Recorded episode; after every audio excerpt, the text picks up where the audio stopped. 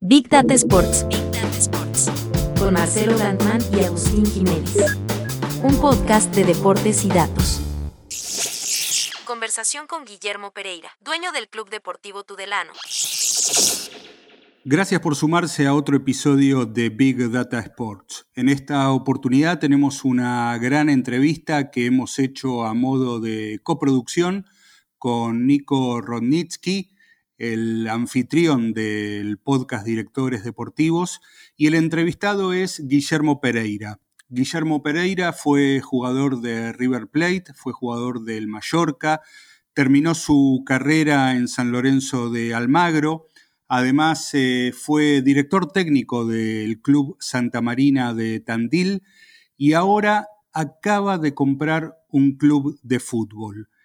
Es miembro de un grupo inversor que ha adquirido prácticamente la totalidad de las acciones del Club Deportivo Tudelano, de la segunda B del fútbol español.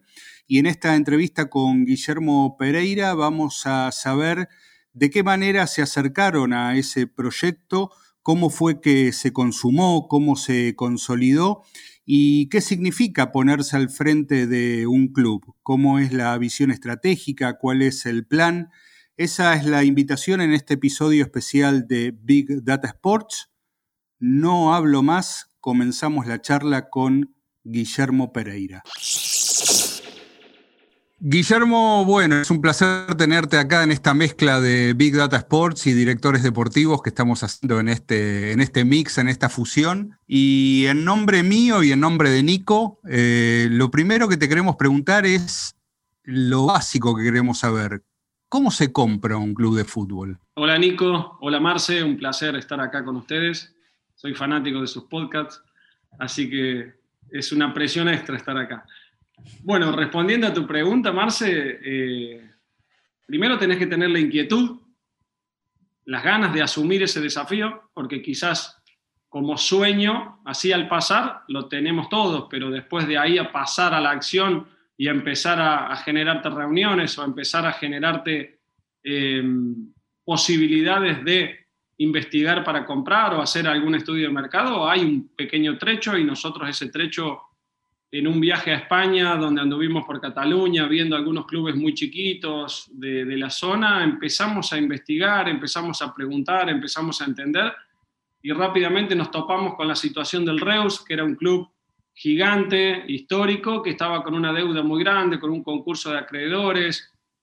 Obviamente que nos ilusionamos con que podíamos llegar a eso, aunque no era nuestro plan, pero eso nos terminó de despertar el bichito de decir, no estamos tan lejos, es viable, es posible, podemos. Y a partir de ahí volvimos a Argentina, seguimos investigando, seguimos recabando información, pero nos agarró la pandemia y no pudimos viajar más. Y, el hecho de estar tantas horas encerrados en casa, nos empezamos a dar mucha máquina a nosotros y a generarnos reuniones vía Zoom con esta nueva normalidad. y, así fue, como de a poquito nos íbamos convenciendo aún más de que podíamos, de que estábamos cerca, se nos cayeron dos operaciones o dos eh, clubes anteriormente a este, y cuando apareció este, todo se dio de una manera muy natural, la verdad. Eh, su presidente, Jesús Miranda, rápidamente entendió lo que nosotros pretendíamos para el club, lo que queríamos llevar adelante con el Tudelano, y a partir de ahí la información fue fluyendo. Fuimos conscientes siempre de que había otros dos interesados en esta plaza y, ellos nos eligieron a nosotros, eligieron nuestro proyecto y eso fue una gran satisfacción para nosotros. A partir de ahí, el equipo, por suerte, eh, eh, empezó a, andar muy bien, los resultados empezaron a dar. No tiene nada que ver con la gestión nuestra, porque yo creo que ni siquiera el entrenador ni el plantel estaban al tanto de que había por detrás esta negociación, pero sí fue, fue en paralelo que la negociación avanzaba bien y que el club y el equipo empezó a conseguir resultados y empezó a posicionarse muy bien de cara a ese ascenso que, que nosotros estábamos convencidos de comprar un equipo de segunda vez y, y, se terminó dando el ascenso y por suerte hoy tenemos la responsabilidad de, de comandar un equipo en primera red.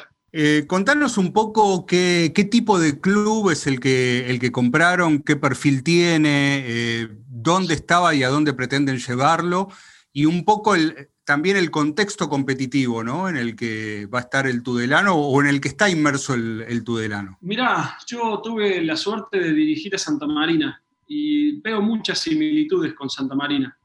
Eh, Nico, hemos hablado mucho sobre mi experiencia en Santa Marina y en este equipo a mí, ten en cuenta que fue una cita ciega porque se concretó absolutamente toda la negociación, se pactó un precio, se llevaron a cabo todas las diligencias necesarias con notarios, con el Consejo Superior de Deporte, con el registro mercantil de sociedades, pero faltaba una cosa, un pequeño detalle que era conocernos cara a cara, tanto con el club como con sus jugadores, con sus instalaciones, con sus directivos. Así que eso fue una cita ciega, en medio de toda esta pandemia pudimos viajar y pudimos conocerlo. Y la verdad que yo la impresión que me llevé fue esa, que era un club modesto, un club pequeño, pero con más de 100 años de historia, no, perdón, con 86 años de historia, y, y, que venían haciendo las cosas bien, obviamente, a su manera, ¿sí? A su manera, porque nos encontramos con que la, la, directiva era gente de una generación quizás más grande que la mía, quizás con no toda la energía que requiere llevar un club hoy en día, o tampoco la preparación que, que requiere hoy, y, y creo que eso Jesús su presidente lo detectó en nosotros, vio que había otra energía, otra preparación y otras ganas de llevar al Tudelano un pasito más allá. Y la verdad que él nos los dejó en una muy buena situación, por lo menos deportiva. Financieramente hay muchas cosas que mejorar y corregir, y, y a nivel estructura y a nivel infraestructura también necesitamos darle un salto de calidad importante, que después seguramente lo tocaremos.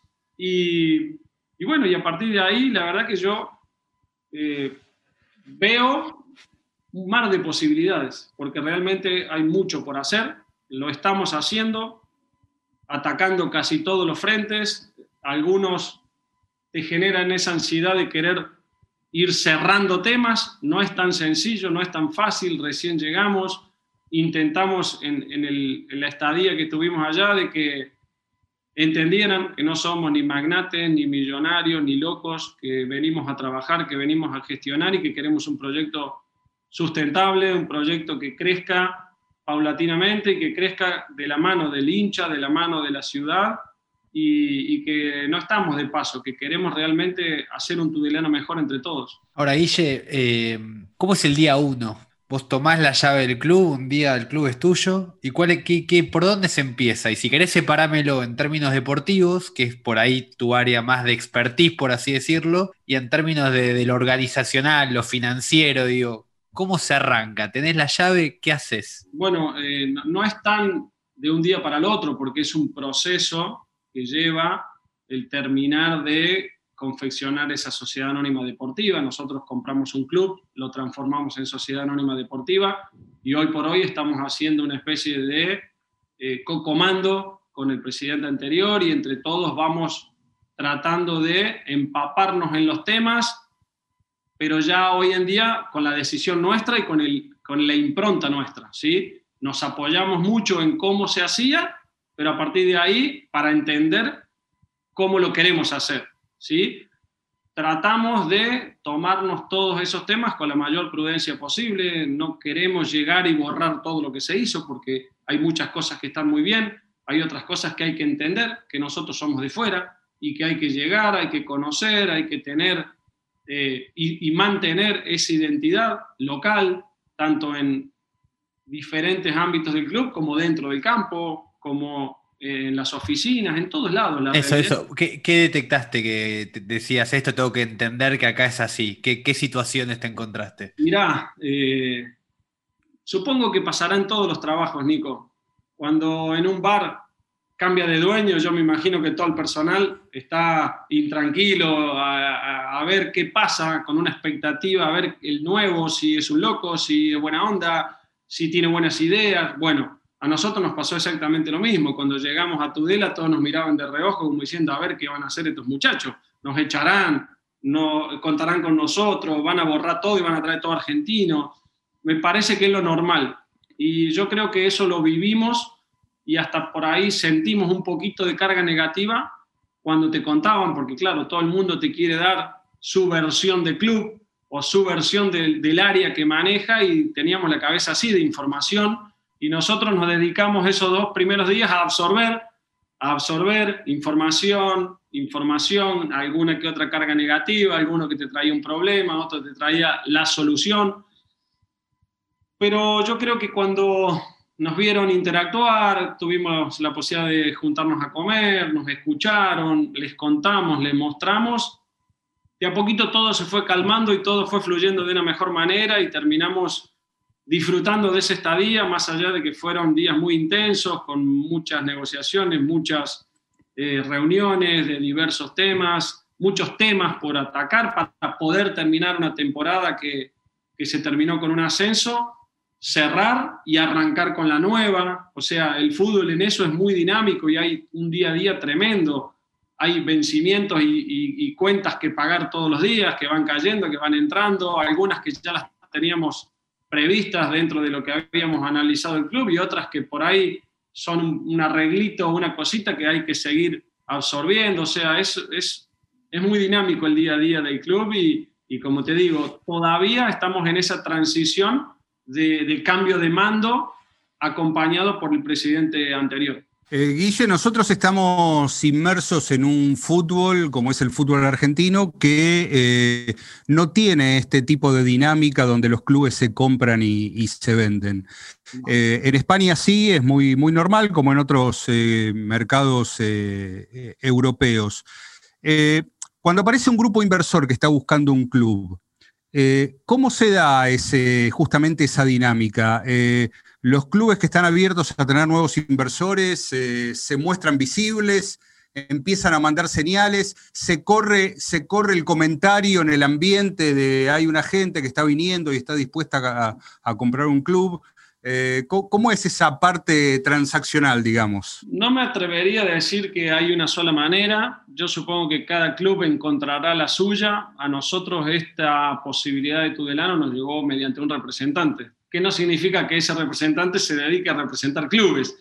Es un representante que tiene jugadores en España y evidentemente tenía algún acercamiento con miembros de la directiva o el presidente, sabía de esta necesidad del club, porque es algo que paulatinamente en el corto plazo se van a tener que ir dando. a La mayoría de los clubes españoles que no son SAD se van a tener que convertir en SAD para poder ser eh, sostenibles en el tiempo, es la realidad. Nosotros también, una de las cosas que pusimos en la balanza a la hora de analizar comprar un club era esto, o que sea SAD o que por lo menos esté en el proceso de conversión. Y este estaba ya en la etapa final. Eso nos atrajo también del, del proyecto Tudelano.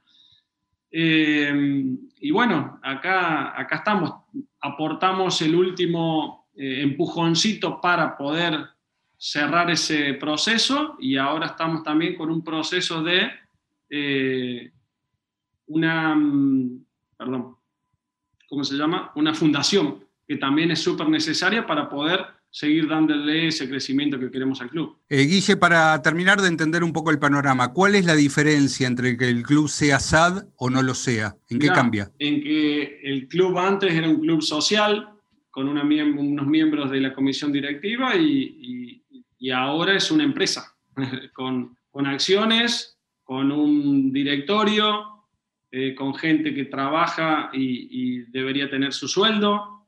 Eh, cambió, cambió. Hoy las decisiones las tomamos nosotros, los dueños. Antes quizás había que votarlo en junta directiva, cada una de las decisiones que iba a tomar el club. Supongo que con la confianza que tenía esta comisión directiva en Jesús, su presidente, que lo fue durante los últimos 15 años, habrá tenido un poquito más de autonomía, pero en los clubes a veces todo es un poco más lento, todo es un poco más burocrático, y en este caso somos nosotros que, que tenemos un camino y una hoja de ruta y hacia ahí vamos. Y, las decisiones son también muy dinámicas a veces. A, veces a, eso, a eso iba. O sea que más allá de que cambia la figura legal, también cambia todo lo que sea operacional. Puede ser, el club puede ir a otra velocidad que si hay que ponerlo todo en función de, de la política o de los acuerdos. Sí, totalmente, totalmente. Nosotros, bueno, ahora no hay elecciones, nosotros obviamente los cargos los ponemos y los asignamos nosotros la presidencia se alterna cada dos años, creo. Eh, en este caso a mí me toca ser y asumir el rol de director deportivo, pero es algo atípico y también soy parte del paquete accionario eh, como dueño, o sea, eso es algo atípico. Yo no sé en cuántos clubes debe suceder, seguramente Nico esté un poco más al tanto. No, tan al tanto no estoy, pero es interesante este, este doble rol que vos planteas y, y lo que me pregunto es cómo se arma un proyecto deportivo con la billetera propia, ¿se entiende? Digo, ¿qué, qué cuestiones tenés que tener en cuenta vos como director deportivo que a la vez estás pensando también en, los, digo, generalmente los directores deportivos no están tienen parámetros financieros, pero no es que tienen en la cabeza los números chicos del club y vos sí los tenés, digamos. ¿Cómo convivís con esas dos situaciones? Y la responsabilidad es doble, Nico, porque sé que cada decisión que yo tome en lo futbolístico va a impactar en el presupuesto y, nosotros queremos un club ordenado, un club sólido económicamente y, me voy a, reñir a ese presupuesto. Que encima, en este caso, al estar recién llegados, al participar de una nueva competición, todavía las reglas del juego de esa competición no están del todo claras. Por ejemplo, el tema económico que va a, dar la federación, no lo sabemos. O sea, eso para mí, como director deportivo, en este mercado de fichajes, es un lastre tremendo.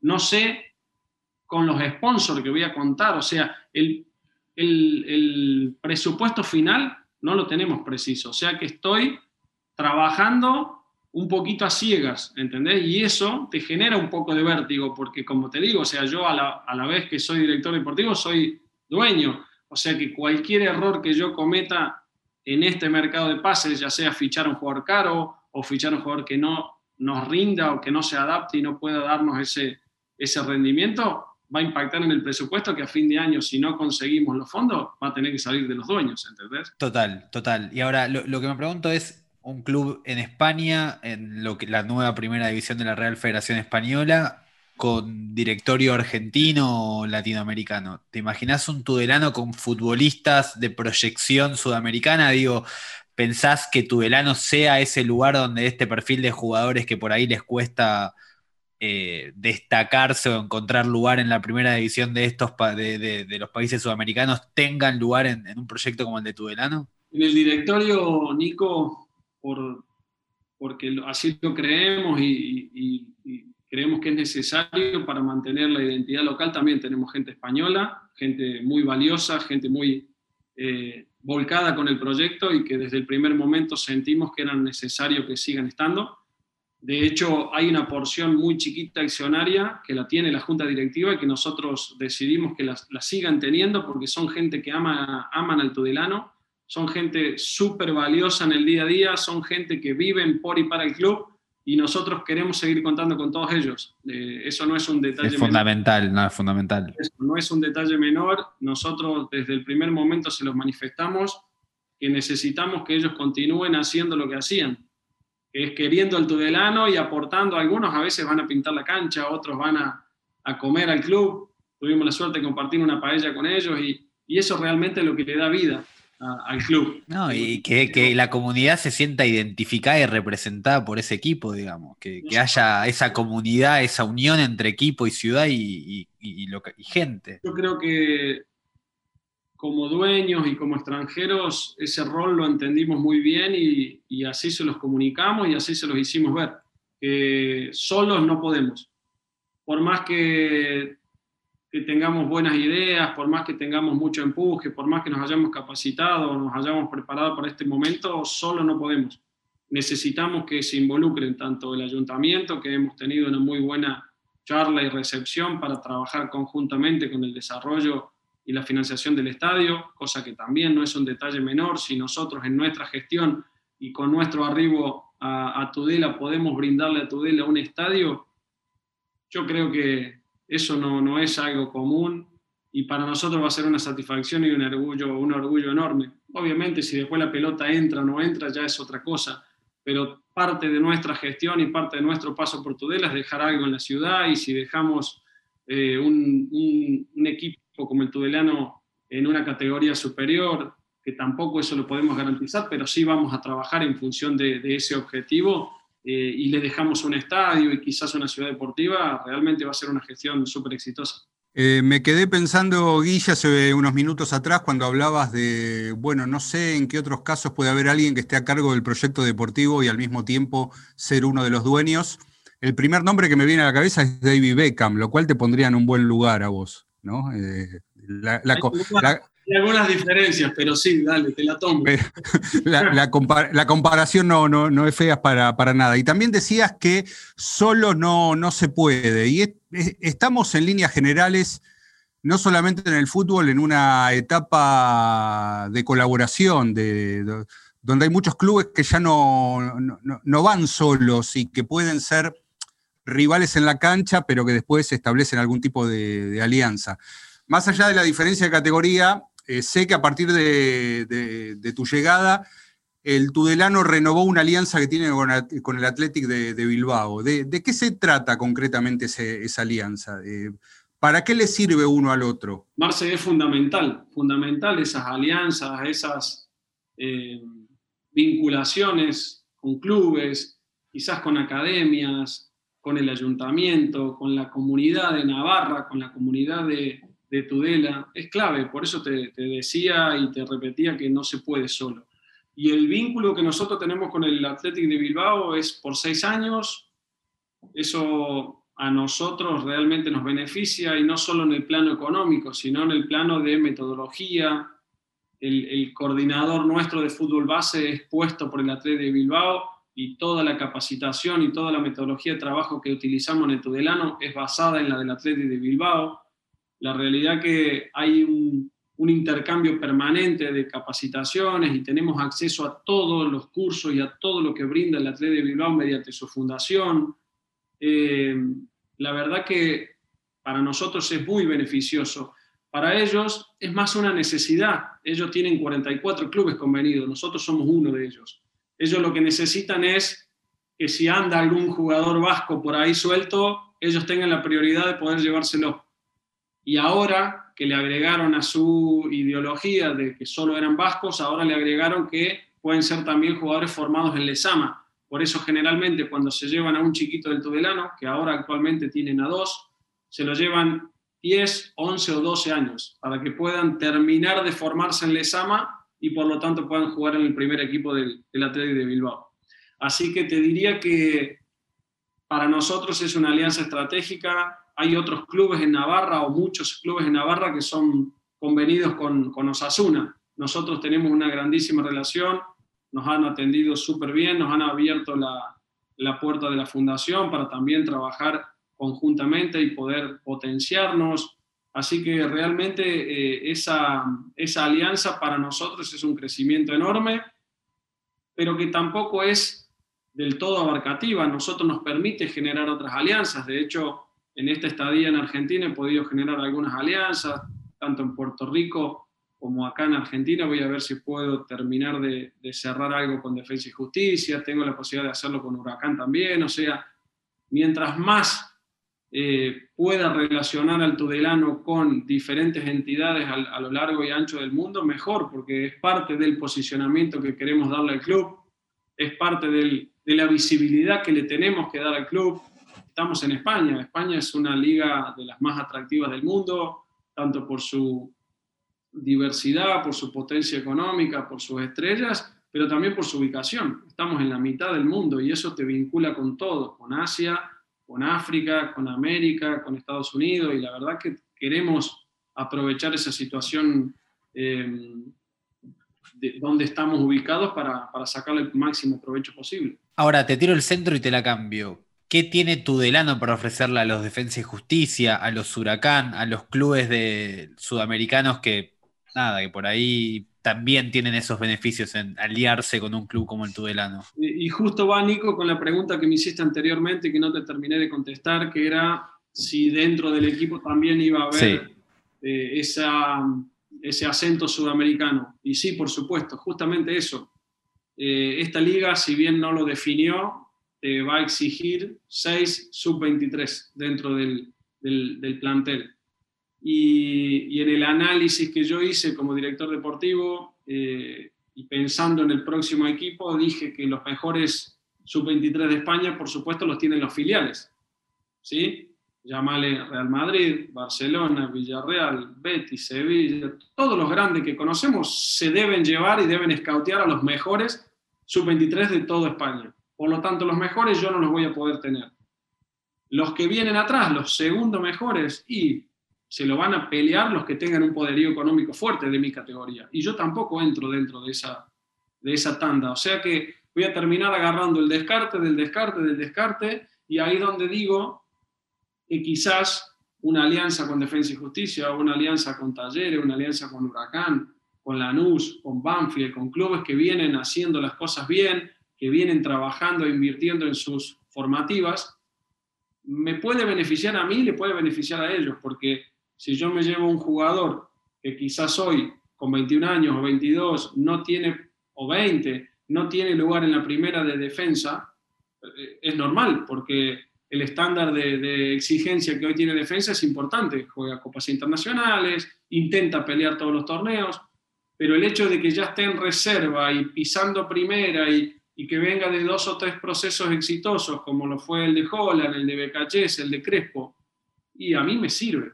O por lo menos yo le puedo dar la posibilidad de que, de que juegue en España, de que se muestre allá, y al final de cuentas haremos un negocio juntos con Defensa y Justicia, porque el, el, jugador sigue siendo defensa, pero la vidriera se la puedo dar yo. Además es todo capital dormido para esos clubes. Son jugadores que tienen quizás... Es un cuello de botella, Nico. O sea, en, en, juveniles, en inferiores hay 60, 70 chicos y no todos van a poder jugar en la primera defensa. Pero no significa que todos los chicos no sean o no estén preparados para jugar en una tercera división de España y de ahí poder dar el salto. No, y, y, el roce con los filiales que vos decías, digo, tampoco digo, es una liga súper competitiva. Eh, un director deportivo alguna vez me lo definió que como el lugar donde los jóvenes se van a probar contra los que tienen que ir a llevar el pan a la mesa, digamos, ¿no? Porque también es una categoría que tiene gente de 30 sí, sí. años. Claro, y es ir a competir con profesionales también. Sí, es un mix, es un mix, Nico, tal cual vos lo describís es un mix donde te vas a enfrentar a filiales con mucha juventud, con mucho talento y mucha proyección. Por ejemplo, el Barcelona B, este, esta temporada que terminó, jugó algunos partidos del playoff de ascenso con jugadores que ya habían jugado en primera división del Barça. O sea, estás enfrentando a jugadores que al año siguiente lo vas a ver en la primera, de la Real Sociedad, del Atlético de Bilbao, de los Asuna, del Betis, de tal. Y bueno, y también te vas a enfrentar a equipos duros, aguerridos, donde hay gente que se está jugando la vida porque le tiene que dar con su familia. O sea, ese mix lo hace súper competitivo, lo hace muy variado y este año quizás todavía queden algún campo de sintético. Ya a partir del año que viene está prohibido y no puede nadie tener campo sintético. Así que eso también le va a dar un saltito de, de jerarquía, un saltito de calidad. Así que la verdad que va a ser una competición muy linda. Obviamente nuestro objetivo en este primer año es sostener la categoría, es afianzarnos, es consolidarnos, es aprender. Yo necesito ver otros entrenadores, necesito ver jugadores, necesito ver campos, necesito absorber toda esa información para el año que viene poder tomar mejores decisiones. Pero estoy súper contento con el entrenador que, que elegí, porque lo conozco, porque sé de su, implicación con el trabajo, porque hemos sido compañeros y porque sé que va a llevar adelante el proyecto como, como lo llevaría yo, eh, lo va a tomar como propio y sé que para él también es una linda posibilidad de, de volver a las grandes ligas y, y, a partir de ahí ya estamos en ese armado de, de armar el, el, equipo más competitivo posible, pero siempre dentro de nuestros números de nuestros parámetros. No vamos a gastar un euro de más si no, eh, si no lo tenemos en, en nuestra caja. Eh, Guille, recién cuando hablabas de los vínculos con los clubes de acá de la Argentina, a los clubes que nombraste los definiste como clubes que hacen las cosas bien.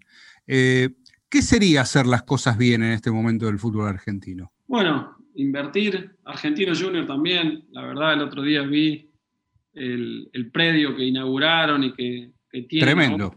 Impresionante, la verdad, me, me emocionó de verlo. Eh, bueno, justamente eso, Marce, es invertir. Generalmente y antiguamente se lo veía como un gasto, gastar abajo, se lo veía como un gasto y de a poquito, de a poquito los clubes se van dando cuenta que no es un gasto, que es una inversión, que realmente es necesario, sobre todo para clubes de Argentina, que son clubes netamente vendedores y que para poder cerrar los balances de fin de año es necesaria alguna venta, porque si no los números no dan por ningún lado, esa es la realidad. Eh, se están dando cuenta que hay que dotarlos de una muy buena infraestructura para que puedan desarrollar el talento que hay en Argentina, porque es indudable que hay talento, pero se necesitan realmente herramientas tanto en los recursos humanos como capacitación para los entrenadores, contención para los chicos, buenos scouting en toda la Argentina. Y a partir de ahí, una vez que los tenés, cuidarlos, enseñarles hábitos tanto de alimentación como de descanso, como de cuidado, gimnasios. O sea, realmente son muchas cosas las que hay que hacer, Marce, pero que de a poquito el fútbol argentino va cambiando ese paradigma y lo va entendiendo y se van preparando y ayornando para poder realmente preparar a nuestras próximas figuras. ¿Y qué dirías que, en un club como Tudelano hay que desarrollar, digamos, en hay que apostar a las inferiores, hay que apostar a un buen scouting para traer a los jugadores adecuados para ese momento del campeonato? Mira, Nico, una de las cosas que aprendí estando ahí y, preguntando y charlando justamente con el coordinador de fútbol base, es una problemática que tenemos que darle solución. Nosotros tenemos chiquitos desde los 6 años, creo que tenemos 14 equipos, desde los 6 años hasta los 18, que es el División Juvenil de Honor. Pero desde los 18 al primer plantel hay un vacío enorme por dos situaciones, porque no tenemos equipo filial, cosa que en el corto plazo deberíamos tener, y lo otro, porque culturalmente ellos están pensando en estudiar. Y muchos chicos a los 18 años se van a Pamplona, se van a Logroño, se van a Zaragoza a estudiar y nosotros los perdemos y nosotros invertimos en escautearlos, en traerlos, en prepararlos, en capacitarlos y después no llegan ni a la primera del Tudelano. Y, y eso es una preocupación enorme que me traje y que de alguna manera lo tenemos que solucionar. Quizás por tema de costos esta primera temporada no lo podamos, por tema de costos y de tiempo no lo podamos implementar al filial, pero sí hacer algún convenio con algún club de tercera o de preferente para que si nosotros, por ejemplo, en esta pretemporada vamos a llevar a dos chiquitos del División Juvenil de Honor a hacer la pretemporada con nuestro primer equipo para ver qué tan grande es ese salto, ¿sí? Del División de Honor al primer equipo. A partir de ahí empezaremos a trabajar en alianzas estratégicas para poder que nuestros chicos continúen en algún preferente o en algún tercera para no perderlos, porque si no es capital invertido que se pierde. ¿Sí? Es algo que estamos de acuerdo que los chicos tienen que estudiar, pero en, Tudela también hay universidades, así que la idea es que estudien en la Universidad de Tudela y que puedan continuar jugando al fútbol. Si es en el filial de Tudelano, muchísimo mejor. Porque después ahí hay otra, perdón Marce que te interrumpa, hay otra cosa que, que lo conversé en la primera temporada de directores deportivos con Miguel Torresilla, que él contaba que en Celta, por ejemplo, cuando empezaron a aparecer los jugadores de Vigo en, la, en el primer equipo, la gente empezó a ir más a la cancha porque era el vecino, el sobrino, se conocían y debe pasar lo mismo en un lugar como tú, en, un lugar como Tudela, digamos. A mí me sorprendió porque si bien me tocó ir en, época de pandemia y solamente teníamos de aforo permitido 400 personas, eh, yo quiero que los chicos se vuelquen con el equipo y que los chicos vengan a la cancha. Yo lo ponía como ejemplo en la, en la conferencia de prensa que dimos. Yo en Río Cuarto me crié viendo a los jugadores de Estudiantes Río Cuarto y eso eran mis ídolos, los de la primera de Estudiantes Río Cuarto.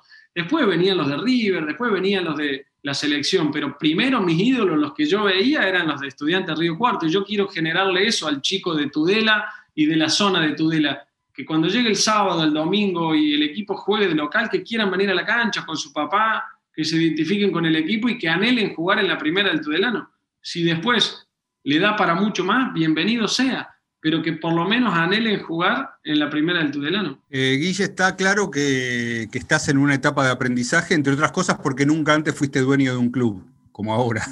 Eh, ¿Hay algún modelo de gestión que te inspira? ¿Hay, algo que vos digas que querés ir en, esa dirección, que te entusiasmó, cómo se, vertebró algún proyecto en algún club o alguna otra organización? Mirá, yo tengo la suerte de hablarlo mucho con, Ricardo Pini y, siempre me apoyo y, le pregunto y lo vuelvo loco porque, claro, es un tipo que tiene una experiencia importante, eh, gestiona Calera y, me estoy apoyando mucho en lo que hizo en Calera.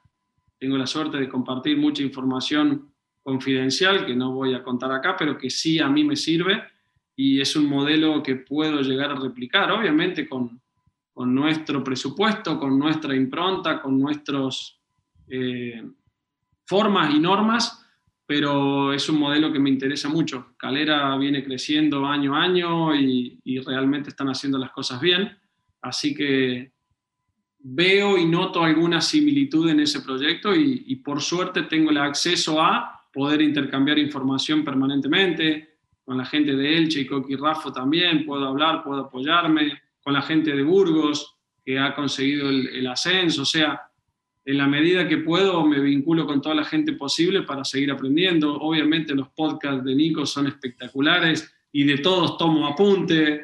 Eh, estoy haciendo el curso de director deportivo con Nico Burdizo, que también me parece un, un tipo súper preparado. Ahora no sé cómo lo van a solucionar porque Nico agarró trabajo en Fiorentina, así que no sé quién nos va a dar las clases a nosotros, pero realmente estoy aprendiendo, estoy disfrutando mucho y, trato de absorber todo lo que pueda para después implementarlo nosotros. Justamente, gracias por, por el elogio al podcast, pero te iba a preguntar eso, si, ¿qué director deportivo tomás de modelo? Cosas de, de quién querés aplicar en, en tu delano. Más allá de que después va a estar tu impronta, obvio. No, tengo la suerte de conocer a todos o de poder hablar mano a mano con todos, pero por ejemplo tuve la suerte de hacerlo con el Tati Bujovasic en, en, su oficina en, Católica y la verdad que me encantó. Me encantó y seguramente en breve lo vuelva a molestar para seguir charlando y para seguir sacando información de, de su metodología de trabajo. Pero la realidad, Nico, es que vos me hiciste conocer a un montón, tengo la suerte de ser amigo de Fernando Navarro, un chico que fuimos compañeros, que trabaja con Monchi, vos lo sabés, eh, estar con, una persona que trabajaba con él, sé mucho más de lo que puede él contar en, sus intervenciones, en sus charlas, en sus podcasts o en, el curso, así que realmente trato de nutrirme de todos, no, me, no, no tengo uno solo, pero sí trato de escucharlos a todos, trato de leer, trato de curso que anda dando vuelta lo hago y a partir de ahí iré formando una metodología propia. Eh, Guille, mm, fuiste futbolista, fuiste un futbolista exitoso, muy, muy destacado, eh, y ahora estás del otro lado del mostrador y no estás en cualquier mostrador. Eh, a veces futbolista y directiva no, no, quieren lo mismo, más allá de que todos quieren lo, mejor para el club, pero hay veces que hay que, hay que negociar, hay veces que, no ven las cosas de, la misma manera. Eh, en ese salto del mostrador, ¿qué cosas comprendés ahora del fútbol que quizás como futbolista antes no, no era que no veías, sino que la veías de otro modo? Cuando, cuando dejé de jugar y me hice entrenador, extrañaba volver a jugar, porque realmente ser entrenador también implica muchas tareas. Y ahora que pasé al otro lado del mostrador de directivo, de, director deportivo, aún más extraño jugar, porque la realidad son temas tan diversos y a veces complejos para solucionar y a veces una decisión acarrea algunas otras cuestiones. Realmente eh, jugar primero porque fue mi, pasión, fue mi dedicación absoluta durante muchos años, es un placer, es bastante egoísta porque yo siempre quiero jugar, me cuido yo, descanso yo, me alimento yo y ya está, o sea, yo ya cumplí con mi parte acá.